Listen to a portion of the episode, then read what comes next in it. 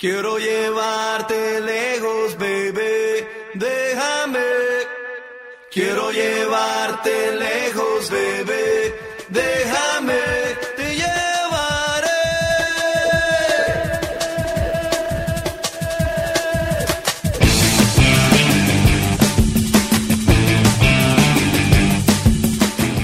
Pasaporte viajero.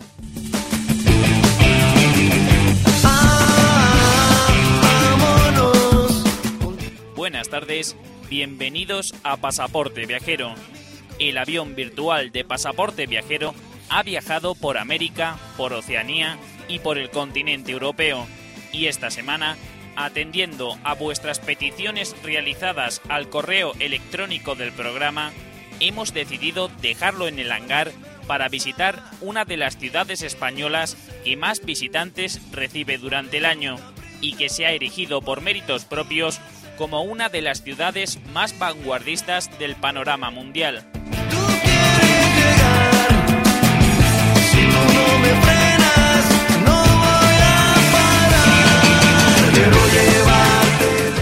Gracias a grandes acontecimientos deportivos como los Juegos Olímpicos de 1992, la celebración de los grandes premios de Fórmula 1 y MotoGP en el cercano circuito de Montmeló o la final de la Copa Davis del año 2000, acompañado de grandes acontecimientos culturales como la Exposición Universal de 1888, la Exposición Internacional de 1929 o el Fórum Universal de las Culturas del año 2004, han situado en el mapa mundial a Barcelona, siendo elegida según la prestigiosa revista Forbes el décimo destino turístico preferido por los viajeros.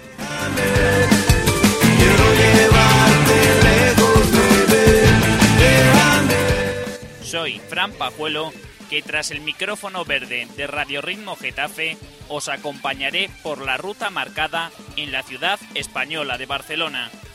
Conozcamos los datos generales de este sorprendente destino turístico. Déjate correr, déjate llevar, déjate querer, déjate viajar, déjate correr.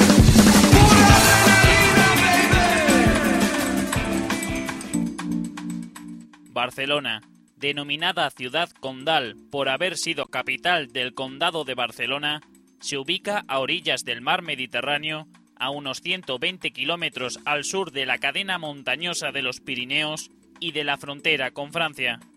Tiene una población superior al millón y medio de habitantes, que junto con la población de su área metropolitana alcanza los 5 millones de habitantes aproximadamente es la segunda ciudad más poblada de España por detrás de Madrid y la undécima de la Unión Europea. Los primeros rastros encontrados de población en el área de la ciudad se remontan a finales del Neolítico. Sin embargo, los primeros pobladores de Barcelona los situamos entre el año 15 y 10 a.C., cuando los romanos la bautizaron con el nombre de Barcino. Los visigodos tras su llegada en el siglo V, la convirtieron durante pocos años en la capital de los territorios hispanos, traspasando este poder años después a la ciudad de Toledo. Durante este periodo, la ciudad destacó entre las tierras catalanas y el conjunto del dominio de la Corona de Aragón, y fue el lugar de donde partieron numerosas tropas y recursos hacia la empresa de tomar nuevas posesiones. La decadencia se inició a partir del siglo XV y se prolongaría a lo largo de los siglos siguientes.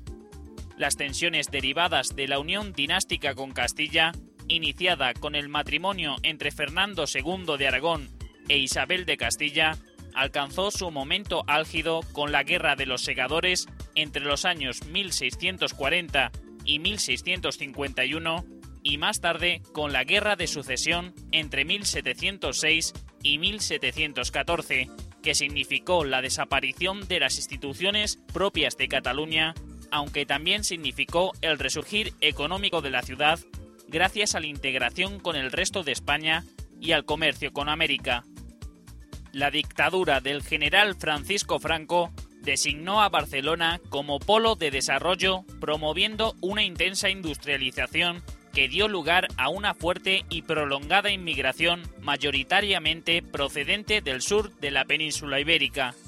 Tras la muerte de Franco y los difíciles inicios del periodo democrático, la ciudad se benefició, como en el resto de España, de un nuevo impulso económico muy influido por la integración en la Unión Europea, que desembocó en modernos proyectos culturales y urbanísticos. Entre ellos, destaca la organización de los Juegos Olímpicos de 1992, que contó con el apoyo económico y organizativo de toda España y constituyó un nuevo motor del desarrollo urbanístico de la ciudad. Barcelona tiene un clima mediterráneo con sequía estival y lluvias dispersas el resto del año. Las temperaturas son cálidas en verano y suaves en invierno, con una escasa oscilación térmica diaria. La principal puerta de acceso a Barcelona para viajeros internacionales y muchos nacionales es el Aeropuerto Internacional El Prat, situado a 10 kilómetros al suroeste de la ciudad y el segundo por tráfico de toda España, con más de 30 millones de pasajeros al año. Otra importante puerta de la ciudad es el puerto de Barcelona, uno de los más importantes de Europa en el Mediterráneo, tanto en el transporte de personas como de mercancías, y que gracias a su proximidad al centro urbano se ha convertido en un gran puerto de cruceros.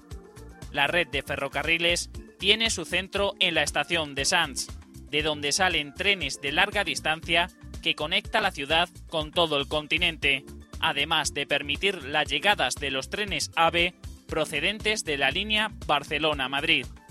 La red de transporte público interno de Barcelona cuenta con la red de metro que llega a gran parte de la ciudad, compuesta actualmente por 11 líneas con 164 paradas y 123 kilómetros de extensión. Barcelona es una de las ciudades más modernas y elegantes de Europa y uno de los principales destinos elegido por los turistas para visitar España. Su historia, su arte, su puerto y anillo olímpico, sus museos y su gastronomía son algunos de los principales atractivos para conocer esta extraordinaria ciudad.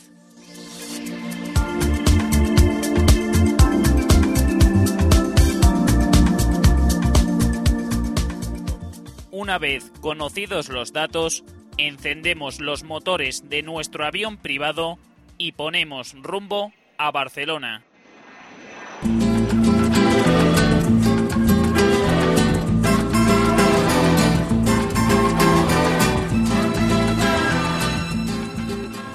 Comenzaremos nuestra visita a Barcelona por el puerto olímpico, que junto al mar Mediterráneo es una de las zonas con más actividad turística de la ciudad condal.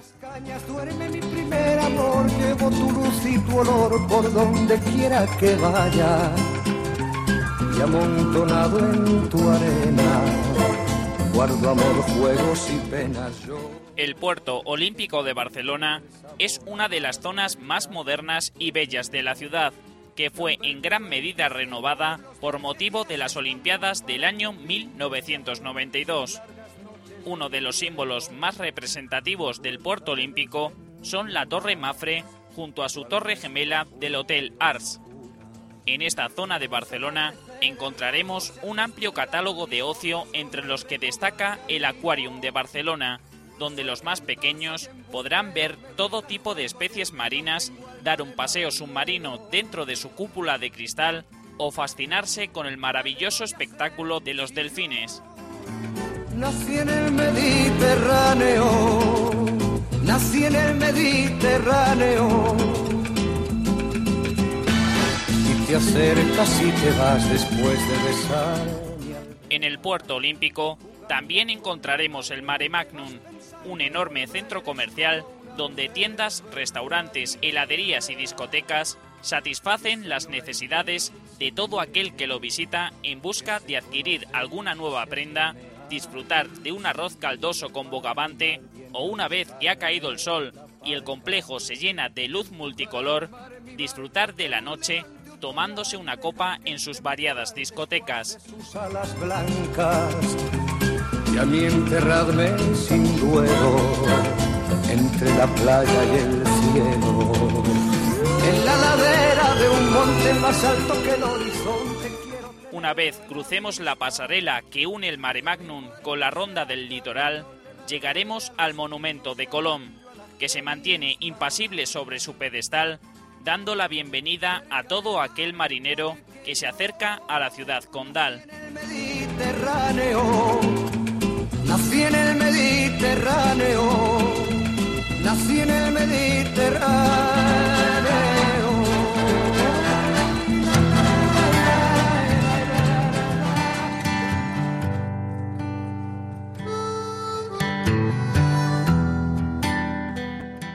Nos trasladaremos al centro de la ciudad para visitar la Casa Baljó.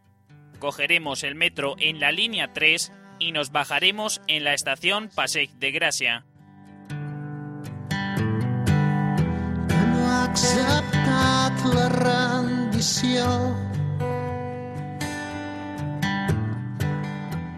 Situada en el centro barrio del Example, la Casa Baljó fue declarada en el año 2005 Patrimonio de la Humanidad por la UNESCO.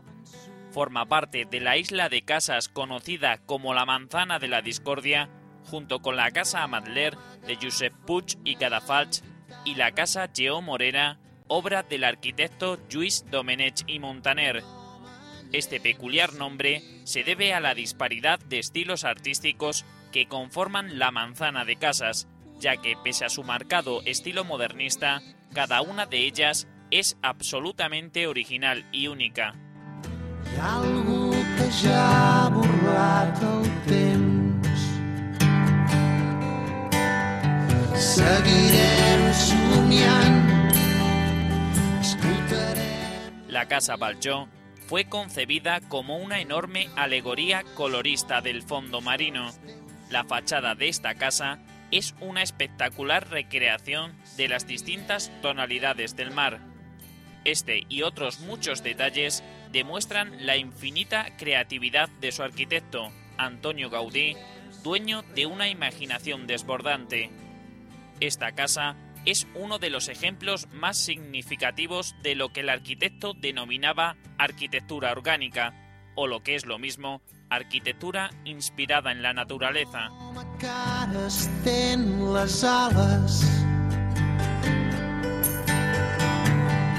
Un home que ha tocat el cel. Por su belleza y su espectacular forma ondulante y colorista, es una visita obligada para cualquier turista que visita la ciudad condal. Hi ha algú que ja ha pagat el preu. Seguirem somiant,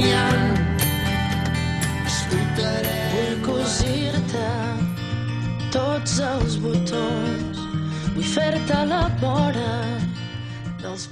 Caminaremos unos 300 metros en dirección sureste por el Passeig de Gracia para llegar a la Plaza de Cataluña. Vull brodar-la, vull saber-me tots els patrons, vull que siguin del millor. La Plaza de Cataluña es el corazón de Barcelona y uno de los lugares con mayor actividad diurna y nocturna. Funciona como punto de unión entre la ciudad antigua y moderna, es decir, entre el barrio gótico y el actual barrio del Example.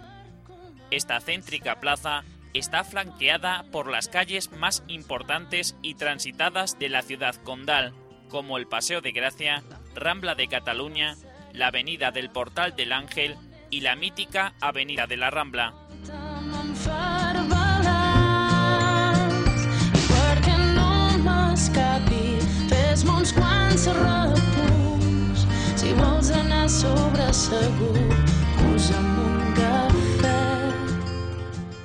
La Plaza de Cataluña se construyó a finales del siglo XIX con motivo de la Exposición Universal de Barcelona de 1988 y que fue encargada al arquitecto Pere Falqués.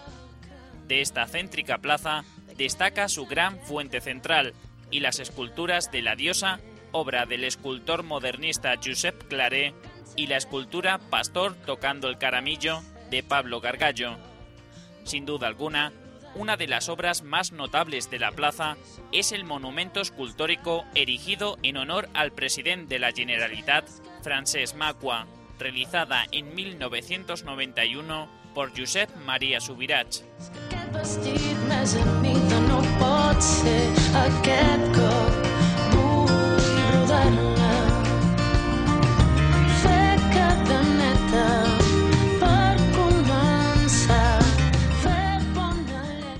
La Plaza de Cataluña también encontraremos importantes edificios que son sedes de bancos, empresas y grandes centros comerciales. Debido a su privilegiada situación, no pasar por la Plaza de Cataluña resulta casi imposible.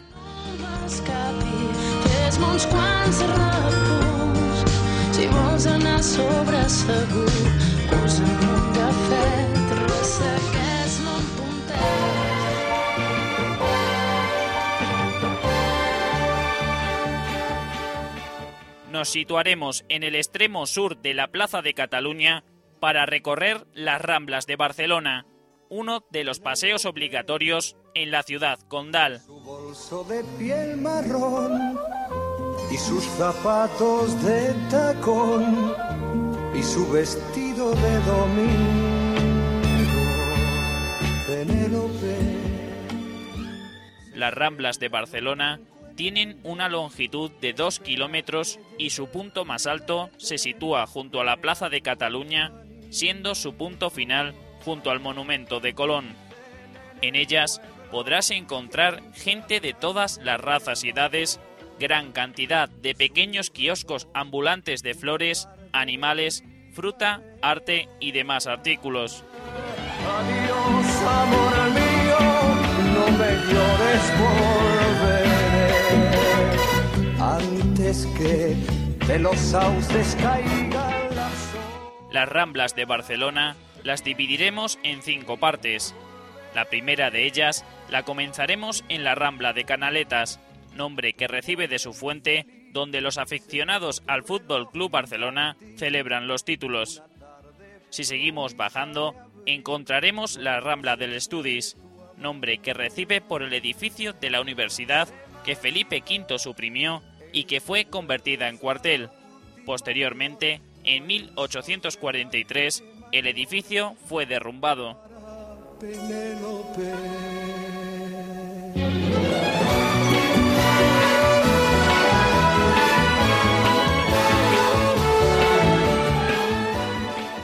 Siguiendo nuestro itinerario, llegaremos a la tan conocida Rambla de las Flores, paseo considerado único en el mundo en su temática. Continuaremos bajando para llegar a la Rambla del Centro, también conocida como Rambla de los Capuchinos, en donde encontraremos el Mercat de la Boquería y el famoso Teatre del Liceu de Barcelona. Finalmente, llegaremos a la Rambla de Santa Mónica, lindante ya con el puerto, donde se levanta la parroquia que le da nombre y que fue en su tiempo convento de los agustinos descalzos. La encontró en su banco de pino verde. La llamó Penélope, mi amante. Las Ramblas de Barcelona son uno de los paseos más bonitos que puedes dar en la ciudad y totalmente imperdonable no pasear por sus puestos o tomar un café en sus terrazas viendo los espectáculos callejeros de malabaristas y mimos. No visitar las Ramblas es como no haber estado en Barcelona. De ayer, no era así su cara ni su piel. Tú no eres quien yo espero. Y se quedó con su bolso de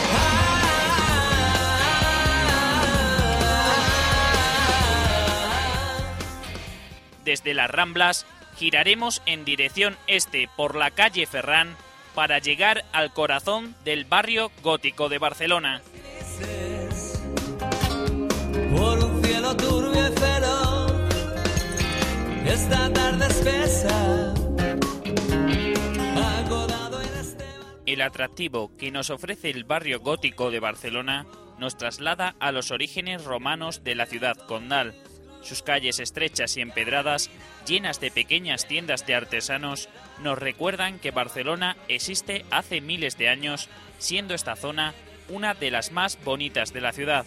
Caminábamos y el fogón del verano eludía nuestro asombro por obstinarnos en lo imposible. Como tu camino por esta estrecha calle, como tú necesito soles.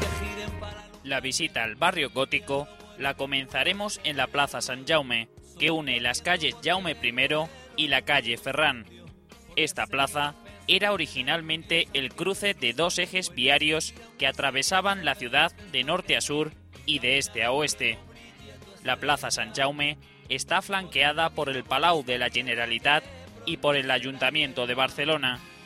El Palau es un edificio de estilo renacentista y es la sede del gobierno catalán. Dentro del palacio podemos encontrar el Patio de los Naranjos, adornado con un campanario del año 1568.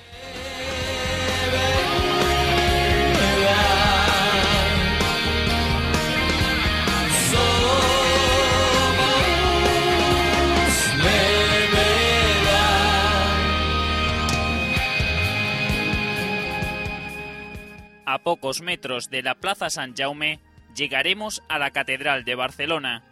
Sin llegar a ser tan espectacular en cuanto a medidas como otras catedrales españolas, se trata de una construcción realizada en estilo gótico entre los siglos XIII al XV. Está dedicada a la Santa Cruz y a Santa Eulalia, patrona de Barcelona, y es sede del Arzobispado de Barcelona en España.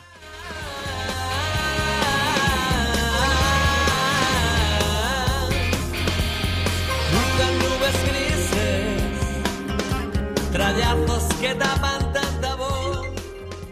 Visitando el barrio gótico de Barcelona, nos daremos cuenta del cambio drástico del plano urbanístico de la ciudad, ya que de las cuadriculadas y anchas avenidas que podemos disfrutar en el resto de la ciudad, pasaremos a pasear por una encrucijada de calles repletas de una belleza artística incontestable.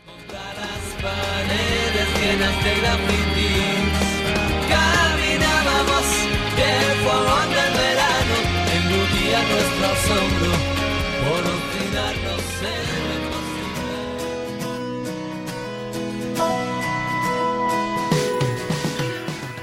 Desde la Plaza San Jaume caminaremos en dirección noreste por la calle de la Princesa para llegar al Museo del Extraordinario Pablo Picasso.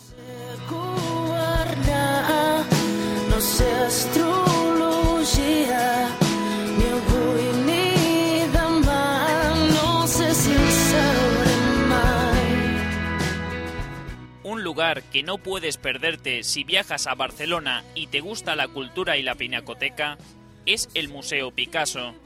Este museo está compuesto por el Palau Aguilar, Palau Baró de Castellet, Palau Meca, Casa Mauri y el Palau Finestrés, cinco grandes palacios de estilo gótico catalán que conforma este sorprendente museo.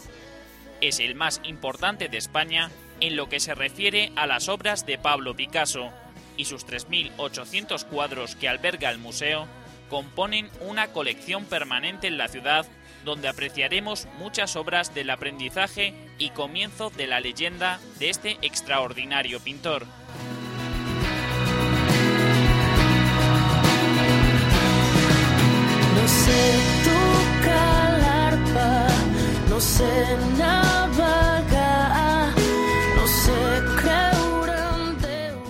El Museo Picasso se abrió al público en el año 1963 y fue creado en la ciudad condal por propia voluntad del artista, gracias a la colaboración de su amigo y poeta Jaume Sabertés. Aquí podrás disfrutar de una enorme colección de este gran pintor, entre las que destacan el famoso Guernica y las Meninas, que por supuesto no son las Meninas que conocemos de Velázquez, sino la versión que pintó Picasso en el siglo XX. Te recomiendo que si eres amante de la pintura y de este genial artista, no dejes de visitar el Museo Pablo Picasso de Barcelona.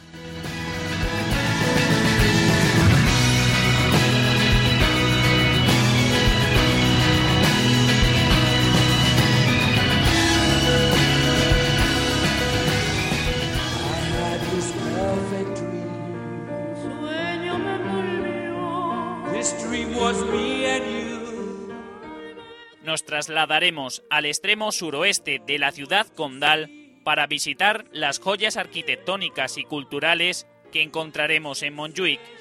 Cogeremos el metro en la línea 1 y nos bajaremos en la estación Plaza de España.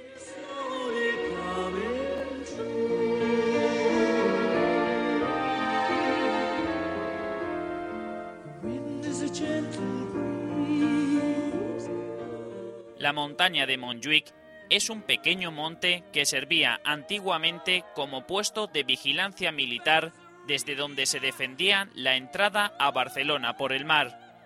Actualmente se conoce a Montjuic como lugar de actividad deportiva debido a que está repleta de instalaciones deportivas tales como el Estadio Olímpico, el Palau Sant Jordi, las piscinas de salto olímpico y demás instalaciones que se construyeron con motivo de los Juegos Olímpicos de Barcelona 92.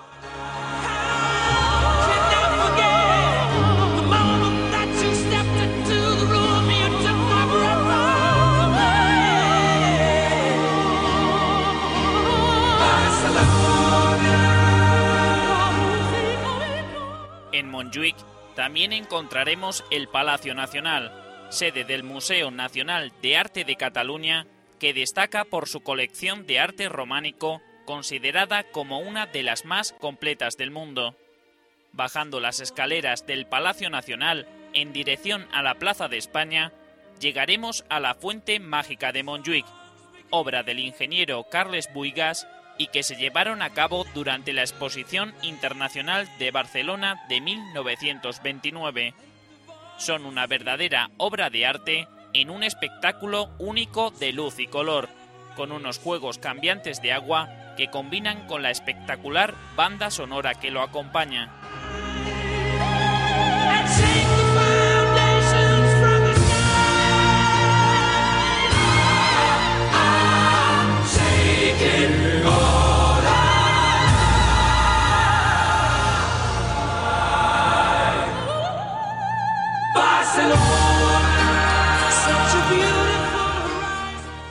Montjuic cuenta con varias zonas para pasear y airearse de un día de agobio dentro de la ciudad, infinidad de zonas verdes y, como no, todas las instalaciones deportivas de las Olimpiadas del año 1992, donde durante el periodo de su celebración, Barcelona fue centro de las miradas de todo el mundo.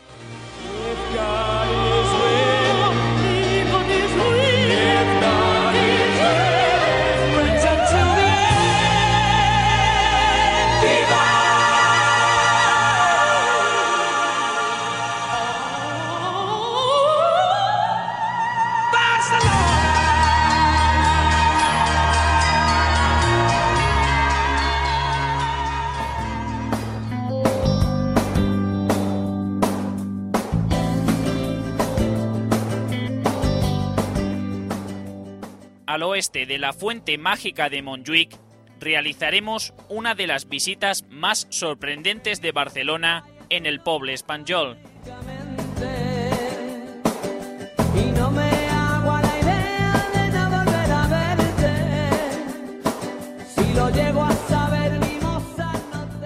Una vez hayáis entrado en el recinto del Poble Espanyol, tendréis la impresión de salir de la ciudad y ser transportado al corazón de un pueblo vivo y agradable. El paseo por el Poble es un recorrido completo por la arquitectura ibérica en la que podréis disfrutar del ambiente distendido de los pueblos españoles, mientras respiráis el suave perfume de los naranjos.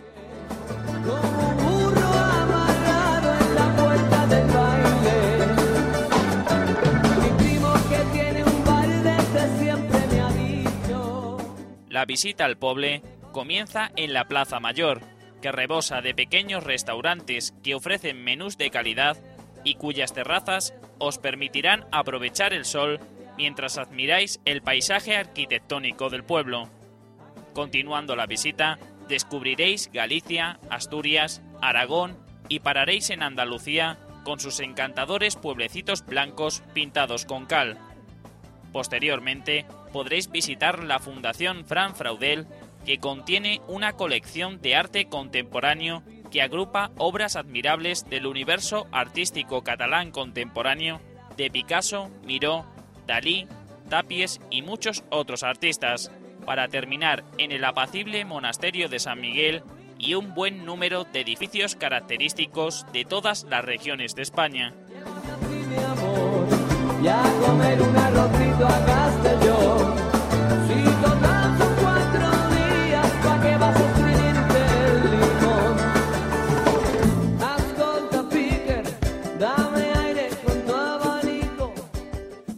El Poble Español es un pueblo vivo en donde además de contemplar su maravillosa arquitectura, también acoge regularmente numerosos acontecimienos y festividades que ponen ritmo a la vida del pueblo y hacen que la visita esté llena de sorpresas.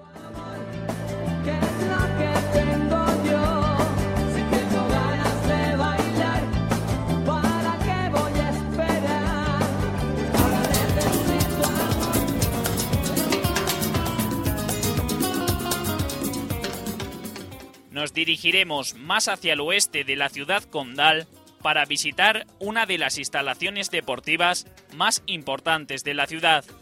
Cogeremos el metro en la línea 3 y nos bajaremos en la estación Les Corts para visitar el Camp Nou.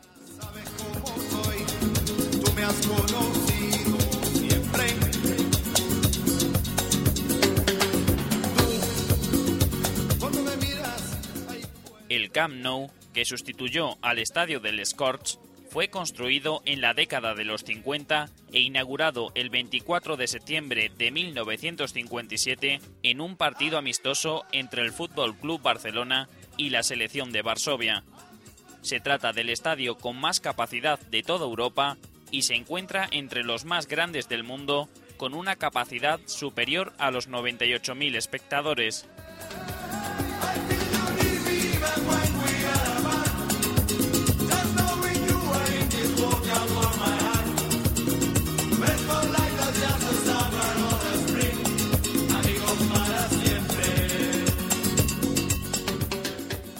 El Camp Nou, propiedad del Fútbol Club Barcelona, es la pieza principal del complejo deportivo que también cuenta con el aledaño mini estadi con una capacidad cercana a los 20.000 espectadores, el Palau Blaugrana, sede de la sección de baloncesto del club, el Palau de Gel, una pista de patinaje sobre hielo, la Masía, donde miles de jóvenes deportistas se preparan en las secciones inferiores del club para dar su salto al primer equipo.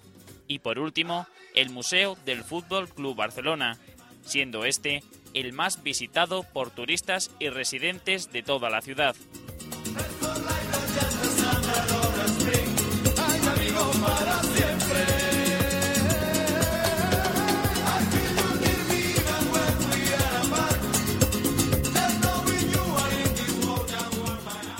El Camp Nou tiene una altura máxima de 48 metros y una superficie de 55.000 metros cuadrados y es obra de los arquitectos francés Mitjans Miró y Josep Soteras Mauri, con la colaboración de Lorenzo García Barbón. En este estadio, además de celebrarse partidos de fútbol, suele ser la sede de conciertos de grandes artistas como U2, Bruce Springsteen junto con la E Street Band o Coldplay entre otros. Seas o no seguidor del Fútbol Club Barcelona, visitar el complejo que engloba todas las instalaciones sorprenderá hasta los más escépticos. Amigos para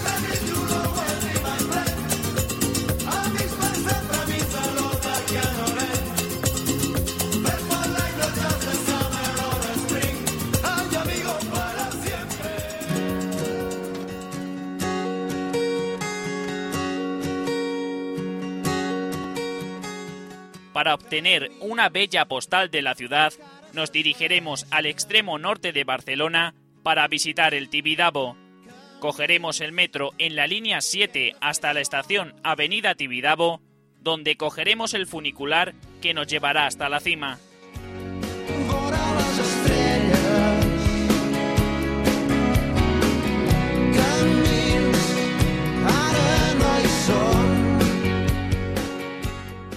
El Tibidabo, con 512 metros de altitud, es la cima más alta de la Sierra de Colserola.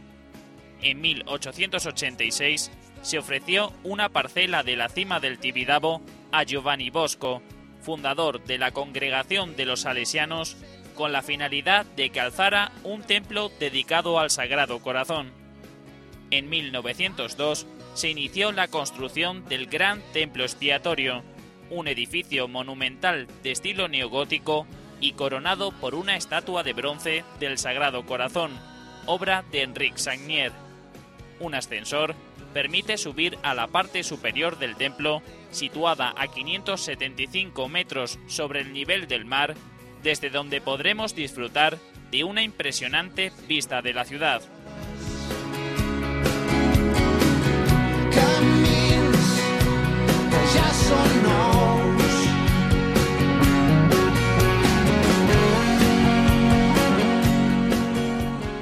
Junto al templo encontraremos el Parque de Atracciones del Tibidabo, el más antiguo de España y el segundo más viejo de Europa. Sus orígenes se remontan al año 1899, cuando Salvador Andreu, el creador de las famosas pastillas del Dr. Andreu, fundó la Sociedad Anónima Tibidabo, en la que uno de los proyectos de la empresa era la creación de un centro de ocio en esta cima como parte de una operación para acercar la montaña al público.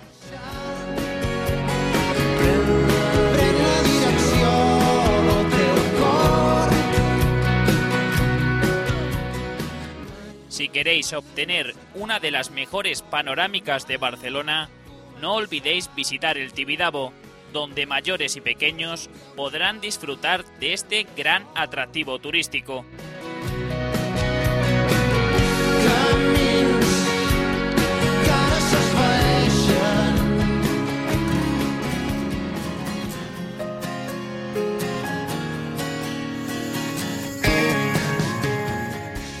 Una de las zonas verdes más visitadas de Barcelona es el Parque Güell. Para llegar a él, cogeremos de nuevo el metro en la línea 3 y nos bajaremos en la estación Valcarca próxima a este maravilloso parque.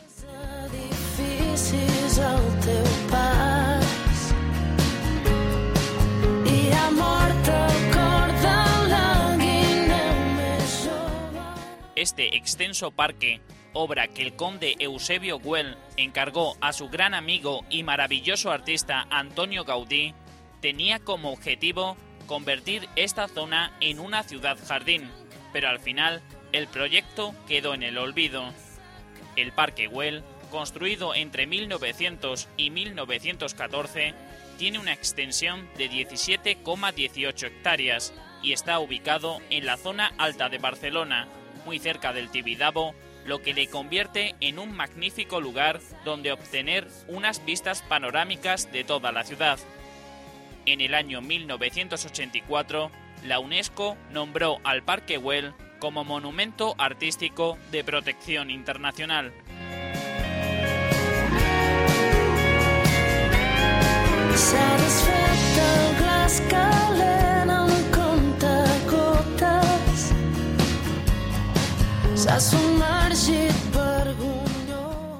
El punto central del parque es una enorme plaza vacía cuyo borde es una balconada de unos 150 metros de longitud con un marcado estilo gaudiano. En este parque también encontraremos la Sala de las 100 columnas, la escalinata con la famosa salamandra que se ha convertido en uno de los símbolos de la ciudad y la Casa Museo de Gaudí. El Parque Güell es un lugar idóneo para realizar largos paseos o practicar deportes teniendo una panorámica espectacular de toda Barcelona y el mar Mediterráneo.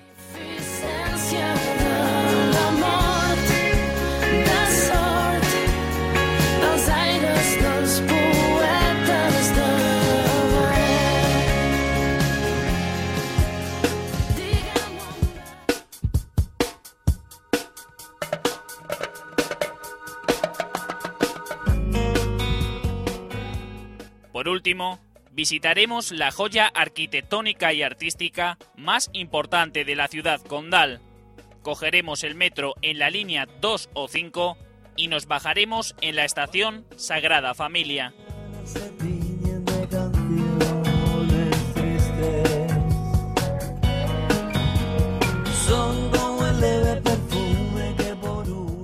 La Sagrada Familia es el monumento más conocido y característico de la ciudad. No en vano, es el monumento más visitado de España, donde millones de turistas y visitantes acuden cada día a contemplar las maravillas que ofrece esta obra. La Sagrada Familia es la obra más conocida del famoso arquitecto catalán Antonio Gaudí, aunque no fue iniciada por él, ni evidentemente la verá terminada.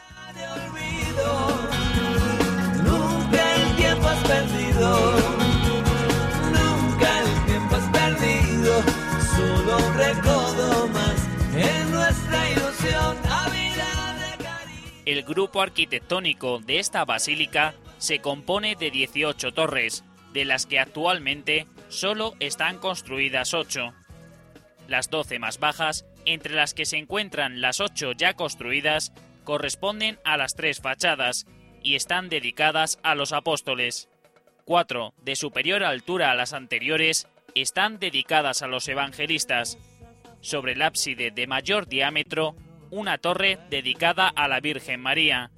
Y la más alta de todas, que remata todo el templo, está dedicada a Jesucristo. Recientemente, la Sagrada Familia ha sido consagrada como basílica por el Papa Benedicto VII, en una visita a la ciudad condal, donde miles de personas acudieron a presenciar este evento tan importante y dar la bienvenida al Papa.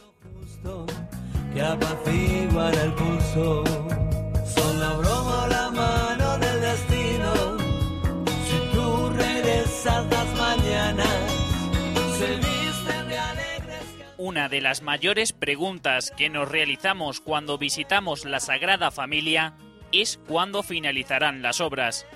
Según las últimas estimaciones, no será hasta dentro de 25 años cuando podamos contemplar toda la obra en su completa magnitud. Aún así, el estado actual de la obra de arte de Gaudí ya nos da muestra de su belleza y de la grandiosidad que llegará a alcanzar en un futuro próximo.